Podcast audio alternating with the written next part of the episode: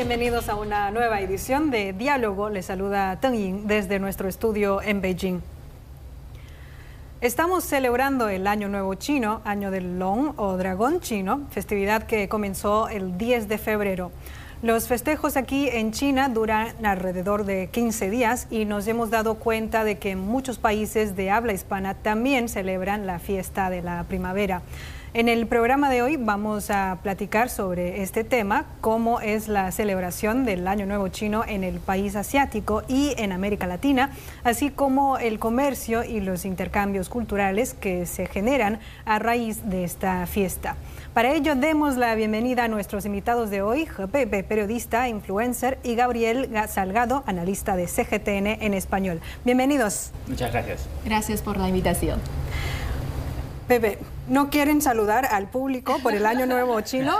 Por supuesto, feliz Año Nuevo Chino, que es el año del Long, el dragón chino. De hecho, es mi año porque mi zodiaco chino es justamente el Long. Ah, un próspero año para ti. Muchas gracias.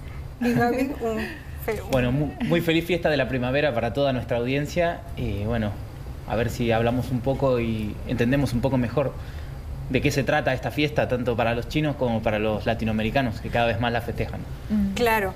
Pepe, ha viajado por la región de América, América Latina, Latina. y ha vivido en alguno de los países, Sí, ¿no? sí, sí. Mm, ¿Habrá visto a las personas en esa región celebrar el Año Nuevo Chino?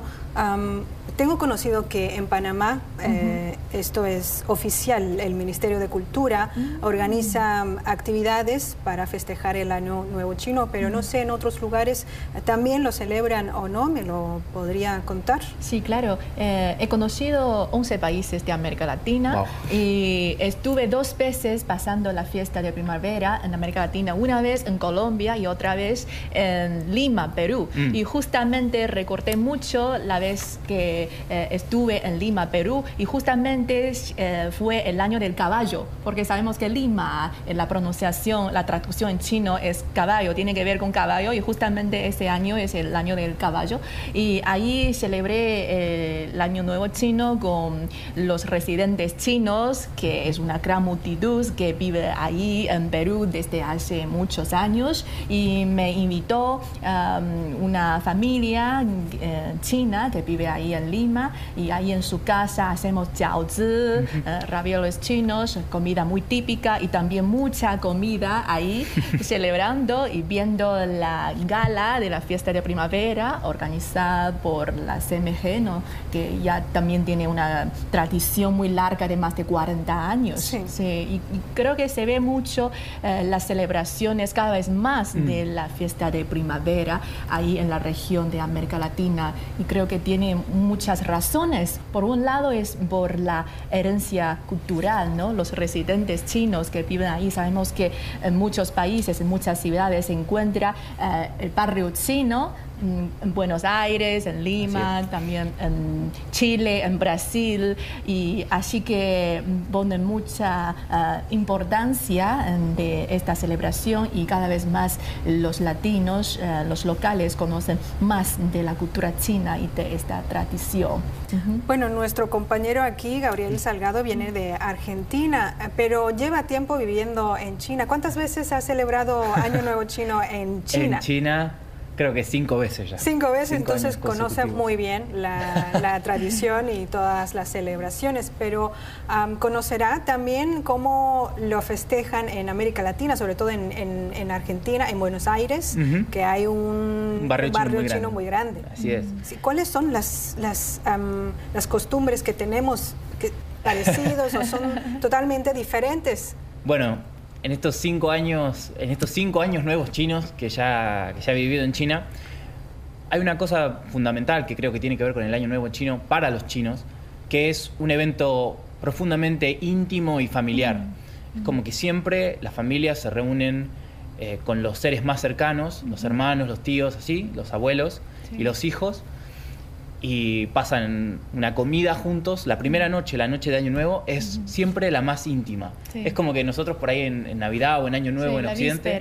Ujú. eso, estamos acostumbrados a que sea un montón de gente. Sí. Pero el Año Nuevo chino yo me di, me di cuenta de que el primer día es con la familia más íntima. Y después al día siguiente es cuando se reúnen con los- el resto de los parientes y cuando intercambian los, los sobres rojos. Y bueno, se prueba la comida que cada una de las familias preparó individualmente en, en su, en su casa. Eh, como mi esposa es china, yo tuve la posibilidad de... Me adoptaron, así que tuve la posibilidad de, de celebrar el año, el año Nuevo Chino de verdad como se celebra en, en las familias. Sí. Ella es de una, de una ciudad muy pequeña en la provincia de Anhui y preparan las, los platillos típicos de- del, del lugar, que son muy, muy ricos, por cierto.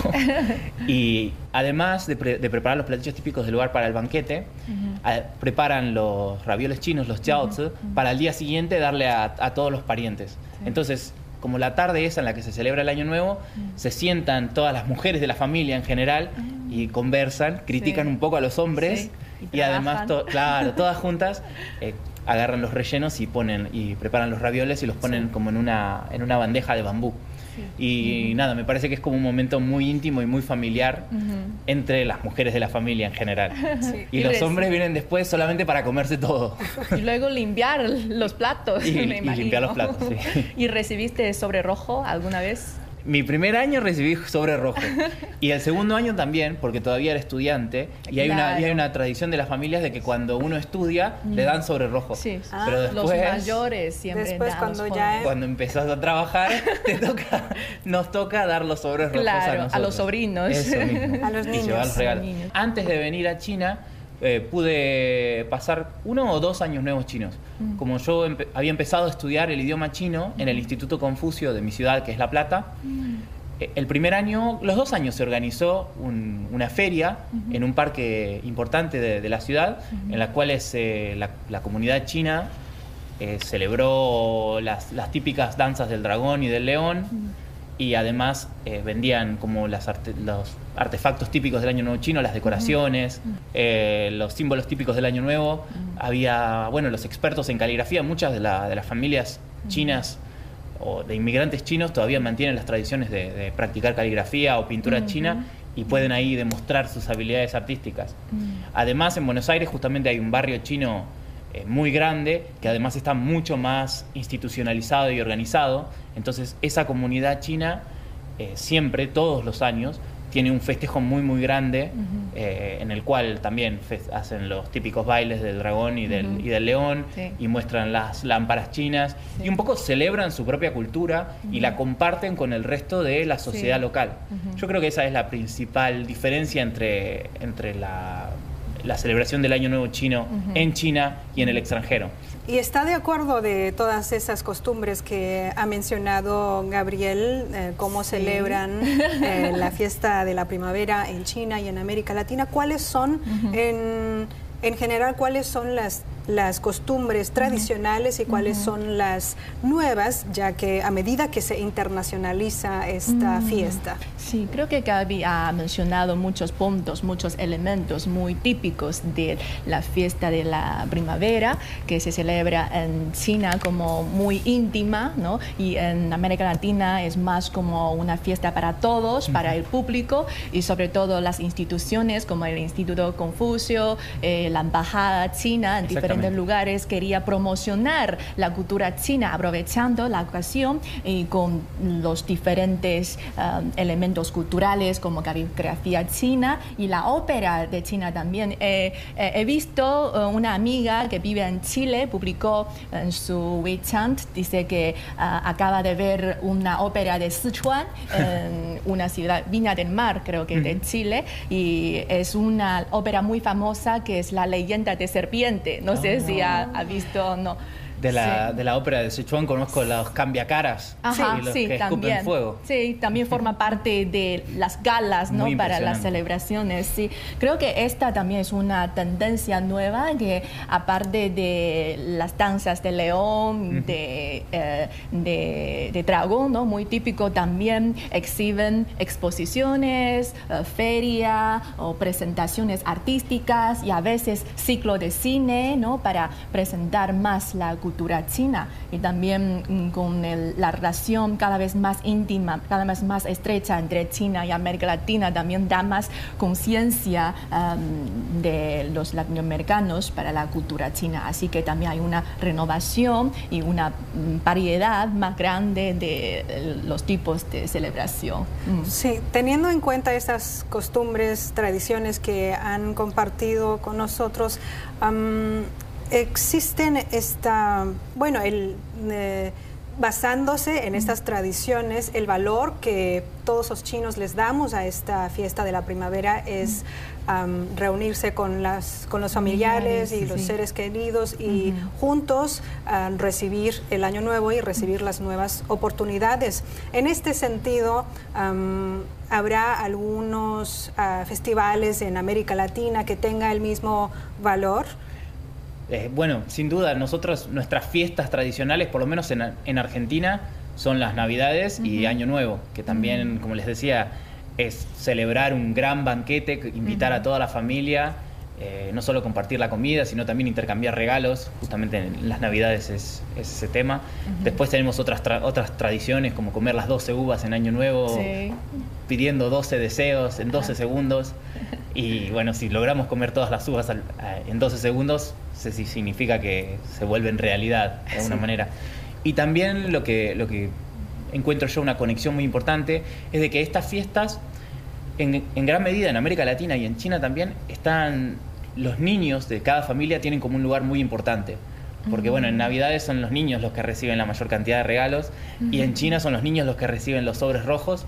Y es como una forma también de integrar a esos niños a la familia y a justamente a, que aprendan y valoren las conexiones con esas personas. Son esos valores que, compartimos los pueblos de China y los de América Latina y son los que nos conectan, ¿no? Sí. Esta necesidad de promover um, y ampliar los intercambios para, para conocer, un, conocer mejor la vida de los otros pueblos del mundo.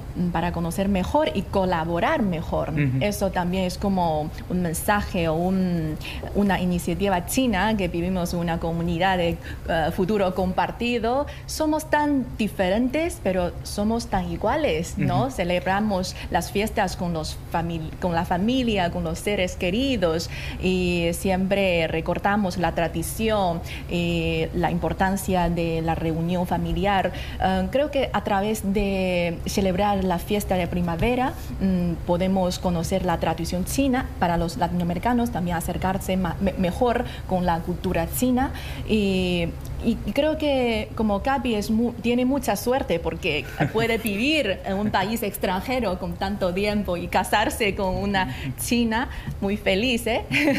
y, creo que es una buena oportunidad de vivir de cerca cómo es una vida, una sociedad totalmente diferente de lo que provienes y, y también como un dicho como es mejor ver um, con tus propios uh, ojos una vez que escuchar cien veces. Mm. Y también como el año pasado, en 2023, ha venido a China muchas delegaciones de América Latina, eh, los amigos de periodistas, de eh, estudiantes o de jóvenes um, de los partidos de América Latina, ellos pueden um, conocer y ver con sus propios ojos cómo es una China en realidad, porque a veces um, en América Latina, en otros países, uh, llegan las mensajes, los mensajes falsos mm. y, entonces es muy importante conocerlo con los propios ojos. Creo que son muy importantes justamente los intercambios entre los jóvenes, mm. porque bueno, los jóvenes son el futuro y además justamente son los que renuevan y permiten innovar en estas nuevas celebraciones.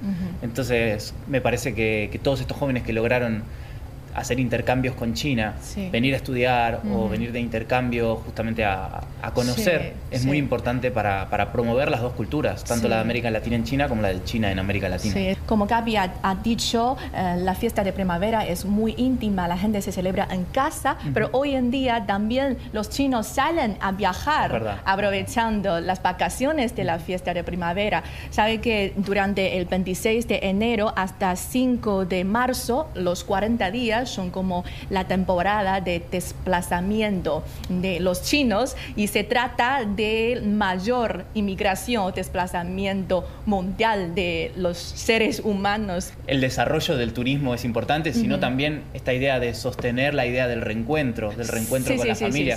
Muchos, muchos de estas familias se reúnen una vez al año ah, durante este festival. Pero eso también ha cambiado, porque como has dicho, en el pasado la familia solamente se encontró una vez al año porque no tenía un transporte así tan desarrollado, pero hoy en día, por ejemplo, en los días pasados um, tardaban como un día, dos días en el tren para llegar a su pueblo natal, pero hoy en día... Para hace diez, más de 10 años. En serio, ¿cierto? Y ahora con el tren bala, con el tren de alta velocidad, ya ha eliminado mucho el tiempo y el costo también para llegar a casa.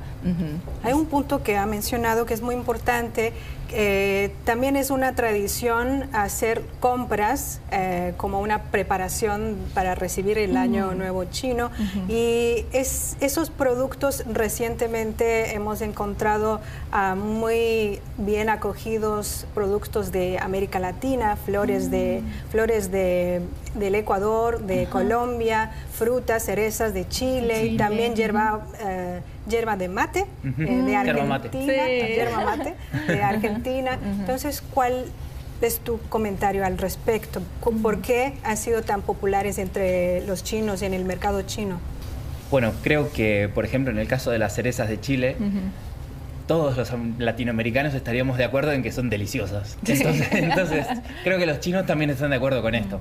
Y justamente para las empresas latinoamericanas, para los países latinoamericanos que producen este tipo de productos regionales, cuando estos productos regionales son tan sobresalientes por su calidad o por su, por su forma, en caso de las flores por su belleza, eh, encuentran en el mercado chino muchísimos consumidores muy refinados que están dispuestos a no solo a adoptar productos nuevos, sino a probar, porque quizás no les guste, por ejemplo, la yerba mate pero están dispuestos a probarlo por primera vez. Entonces, para las empresas argentinas mm. o, de otros países productores de yerba mate, es muy importante que el consumidor chino tenga en cuenta este producto.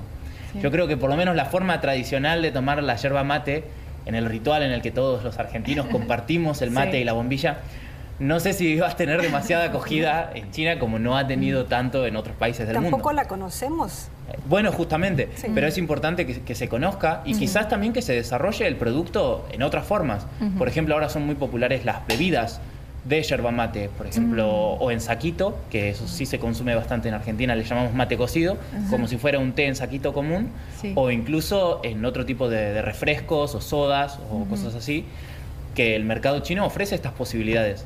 De hecho, cuando uno va al supermercado hoy en día, mm. encuentra opciones de alimentos y bebidas de todos los países del mundo. Así es. Y bueno, particularmente América Latina, que se especializa en estos productos que quizás no se consiguen en otras partes, tiene posibilidades de desarrollarse en China. Sí, por ejemplo, el año pasado estuve en la CIE, la Exposición Internacional de Importaciones de China, y vi que muchos productos de América Latina están conquistando el mercado chino a los consumidores chinos, dales como dijo Gaby, eh, los chinos están persiguiendo como una mejor vida y como eh, eh, pueden hacer consumo de alta gama y que quería experimentar los nuevos productos, tales como pitaya de Ecuador, Ah, ah, un nuevo producto muy famoso, muy popular, y también el café de Colombia, mm. el chocolate también de Colombia, de Venezuela, hay diferentes tipos de chocolate porque eh, produce el cacao, como dice que el mejor cacao en el mundo ahí en la zona amazónica y también eh, el proceso de fabricación es muy específica. Eh, y así como amatistas la mm, piedra preciosa de Uruguay, de Brasil, también ah, entrando en la casa de, los chinos. Pero sobre todo para esta temporada de la fiesta de la primavera, las cerezas de Chile mm, sí, se destacan. Yo creo que es por el color también, no solo porque son ah, deliciosas, sino como son rojas, entonces también porque en la fiesta de la primavera en China, la mayoría de las familias valora muchísimo la decoración. O sea, la, fiesta de la primavera es el momento del año en el que se cambian los muebles de la casa del lugar, se ah, pegan los... Por el feng shui, ¿no? Exactamente. Se pegan los caracteres, se cambia toda la decoración de la casa y todo, de repente, todas las ciudades y los barrios se tiñen de rojo y todo muy nuevo. Anteriormente decíamos que las cerezas chilenas es como un lujo y es difícil de realizar como la libertad de comprar cerezas chilenas porque eran tan costosas, pero hoy en día ya la situación ha mejorado mucho. Mucho más accesibles para todo el mercado chino. Aprovechando que está mencionando, eh, ya lleva más que una década cubriendo los intercambios de entre China y América Latina. ¿Nos podría hacer un resumen sobre los logros que se ha conseguido de, en este sentido en los intercambios culturales entre China y esta región? hace mucha falta que los académicos, los profesores da a conocer cómo es una China real y también las visitas uh, recíprocas también es sí, muy mismo los estudiantes de intercambio que por ejemplo van de países latinoamericanos vienen a estudiar a China. Es mi caso, por ejemplo. Yo mm. vine originalmente, vine desde Argentina a estudiar mi, a hacer mis estudios de maestría en China. Y bueno, uno no solo aprende las cuestiones académicas, sino que se inserta en la cultura y tiene que vivir digamos, la misma experiencia universitaria que muchos otros compañeros chinos, mm. además de otros muchos compañeros internacionales. Sí, sí, sí. sí. Así que, um, aunque el número de visitantes, de estudiantes que mm, puedan conocer a China no son tantos comparando con toda la población de América Latina, pero ellos pueden ser como un puente, pueden para promocionar, para dar a conocer a sus amigos, a sus familiares, de eh, ver cómo es China y la oportunidad que, ofrece China y, para, y pueden atraer más turistas, ¿no? Y, creo que también hoy en día muchos chinos eligen a viajar a América Latina. Sí, este podría ser una repercusión de los intercambios culturales en el turismo y sobre todo durante estos días de vacaciones nacionales de la fiesta de la primavera, los chinos eligen viajar al extranjero en vez de eh, viajar dentro del país porque las tiendas están cerradas. Pues. Entonces, eh, y Argentina y otros países de la región ha traído cada vez más atención del mercado chino. ¿Cuál, ¿Cuáles son tus recomendaciones para quienes que desean visitar, eh, por ejemplo, a la Antártida, a, la Argentina, a la zona? En es verdad que cada vez más chinos se interesan por América Latina y por ir a visitar esos lugares que ven como muy lejanos, pero que a la vez ven muy atractivos desde muchos puntos de vista. Seguramente han visto o documentales o personas como yo que se los recomiendan, porque realmente América Latina en general es un lugar increíble para ir de turismo, es un lugar increíble para ir a visitar los paisajes naturales que tenemos, la hospitalidad de la gente, la gastronomía. Mm el ecosistema, mm. ir a respirar el aire fresco latinoamericano es, es, es, una experiencia que creo que muy, puede ser muy enriquecedora para, cualquier persona del exterior, no solo para, para los chinos. Pero bueno, con el desarrollo económico de China, justamente hoy en día hay muchos turistas chinos que se lo pueden permitir. Eh, lo que yo les recomendaría o, mi visión respecto de esto es que hoy en día, por ejemplo, este año en China, las dos tendencias del turismo más grandes fueron la tendencia de hacer los paseos urbanos. City Walk. Por un lado, sí, los City Walk, que bueno, obviamente en los cuales ellos pueden experimentar la cultura de cada ciudad. Obviamente en América Latina hay un montón de ciudades en las cuales se pueden lograr estos paseos urbanos. Son ideales, Buenos Aires. Buenos Aires, la Ciudad de México, Lima, son ciudades históricas, culturales. Dice que Buenos Aires tiene la mayor número, el mayor número de librerías y cafeterías en el mundo. Sí, sí. Eh, en general, además de vender libros, por ejemplo, la librería del Ateneo, que es la más famosa de Buenos Aires, además de vender libros, son teatros y lugares culturales muy importantes. Y bueno, las cafeterías, por ejemplo, en Buenos Aires tenemos lo que llamamos los bares de notables, que son bares que muchos de ellos tienen más de 100 años de historia y que hay caminos eh, pensados para justamente hacer estos paseos urbanos y recorrer cada uno de los bares y probar sus especialidades o su café de especialidad o, las cosas que venden, las comidas. Entonces creo que América Latina para este tipo de turismo es, es fundamental. Mm. Lo que sí no recomiendo eh, para los que, los que busquen ir a América Latina es hacer el, tipo de turismo este que le llaman ahora al estilo militar o viajes con ah, fuerzas especiales. Muy rápido. Muy rápido y ver, sacar la foto e irse. No es el estilo latino. Exactamente. Primero que no es el estilo latino y se van a llevar una decepción con la puntualidad, con los tiempos que llevan las cosas en América Latina. Y segundo que no alcanza para realmente entender la cultura, sumergirse Sí, y formar parte. Sí. Y aparte, disfrutar también de que Sí. a los latinoamericanos nos gusta re- de recibir personas del exterior, nos gusta compartir Eh, nuestras tradiciones, nuestra cultura. Gran parte de, digamos, de los rituales latinoamericanos son en conjunto, son para darle la bienvenida a los, a los nuevos. Hospitalitarios. Argentina es un país de inmigrantes y de hecho estamos orgullosos de eso, que lo festejamos. En Argentina existe, por ejemplo, el Día Nacional del Inmigrante, la fiesta del inmigrante eh, se da en muchos lugares, no solamente en, en Buenos Aires, sino que hay muchas repartidas por todo el país, Sí. porque somos una mezcla de culturas Claro. que estamos dispuestos a recibir a los que, a los que vienen de afuera. No solamente Messi, Argentina tiene todo. sí, exactamente. Bueno, y respecto de la Antártida, me llama la atención de que Mm. últimamente muchas personas me preguntan por, por el viaje a la Antártida. Wow. Sí. Eh, yo de creo hecho, que ahora mismo tengo muchos amigos que están por Ushuaia, Ajá. que quieren, Yo estuve que en quieren ir. Ushuaia, pero no pude tener Yo- un tiquete para, para ir a la. Antártida. Sí. La verdad es que desconozco completamente Es esta nueva difícil de tendencia. hacer la reservación. Yo Muy creo que sí, que sí. Hay que reservarlo un año antes. Un año. Yo creo creo. que lo que podemos hacer es informarles a los argentinos que Sí, hay sí. mucho interés en visitar la Antártida, porque realmente es, es un destino no tan frecuente, por lo No. menos. Mm. La primera vez que escuché de gente que quería visitar la Antártida con tanta intensidad fue, fue aquí en China. En China. Pero es cierto que la Antártida tiene recursos naturales Sí. y además, bueno, el hecho de visitar el continente blanco, el misterio Sí, de, sí. de un lugar tan lejano. Mm. Así que sí, creo que hay todavía, Mm. Fíjense, todavía hay muchísimas oportunidades para Sí. desarrollar el turismo Sí. y para desarrollar los intercambios culturales. La Antártida es un destino científico por excelencia. Sí. Incluso alentar quizás intercambios científicos entre América Latina y China China, sí. para, para explorar la Antártida, que todavía tiene tantos secretos. Sí, y creo que los cupos limitados también es para la protección de esa región, por eso no se vende demasiado tiquetes. Por cuestiones meteorológicas quizá también. ¿no?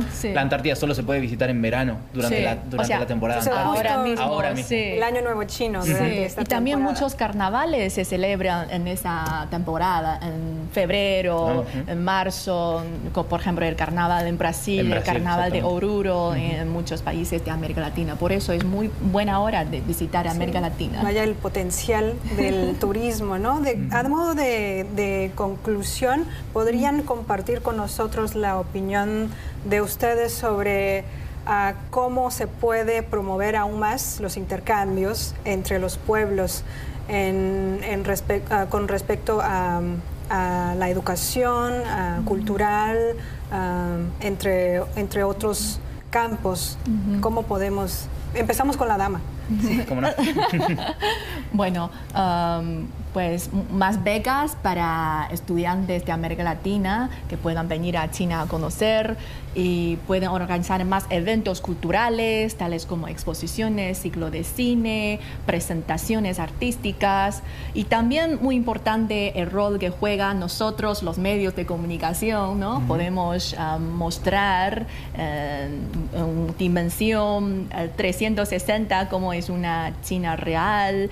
Y ahora usamos las cuentas en redes sociales, en TikTok, en Instagram, Facebook, para, eh, con los videos cortos para mostrar eh, los lugares más atractivos Ujú. y los puntos más llamativos de la cultura china y también cómo es la gente.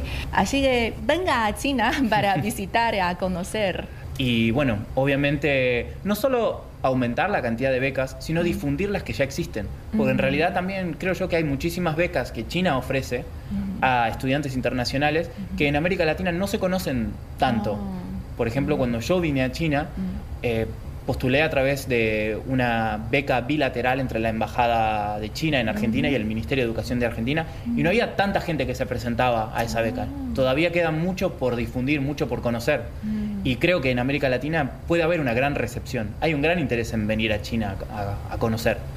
Muchas gracias a los dos por venir durante la fiesta de la primavera y también por sus comentarios. Es un Gracias. gran placer Un placer. compartir con ustedes. Muchas gracias.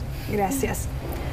Amigos, es así como terminamos esta edición de Diálogo. En nombre de todo el equipo les deseo un feliz y próspero año del Long. Hasta la próxima.